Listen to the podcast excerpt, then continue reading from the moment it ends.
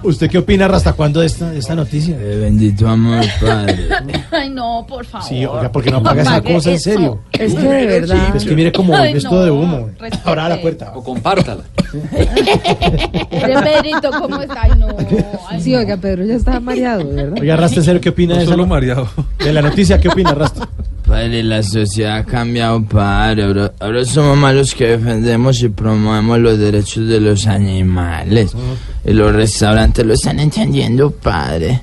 Tanto que el sábado fui a uno y, y- y no solo vi perritos, también vi unicornios rosados, elefantes. ¿Qué es No, no, lo, lo, lo suyo sí ya es Sí, otro otro- problema. Ya es hora de que la ley permita la entrada de mascotas porque cuando uno va a un restaurante en algún sector exclusivo siempre habrá relación con animales porque entrar a un restaurante caro es un camello. Los que cobran son unas abejas. Para pagar hay que hacer vaca. Si no está volado no falta el sapo. Y cuando uno mira para la mesa donde está el traqueto fijo está con una grilla. Entonces si cantamos tal vez algo sobre los animalitos en los restaurantes, vaya. Siro pam pam pam pam.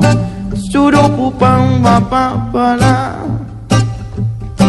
Entré a un restaurante y observé un perro indecente que jamás movió su cola porque era un perro caliente. A los restaurantes dejen entrar a los caninos. Pero por su seguridad no los dejen entrar a los restaurantes chinos. Yo ya he visto más de un perro en un restaurante. Perros de dos patas cenando con su amante. Si dejan entrar a un gato miau, los comensales van a decir wow. Guau, guau, guau, guau, guau. 5 de la tarde, 15 minutos en segundos. No he terminado, madre. Guau, miau, guau, miau.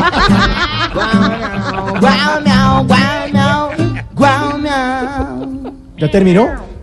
¿Listo? ¿Ya? ¿Listo? ¿Seguro? Guau, miau, guau. 5, 16 en segundos llegan las noticias. Barbarito desde la isla y los domingos a las 10 de la noche. Voz Populi. TV. Voz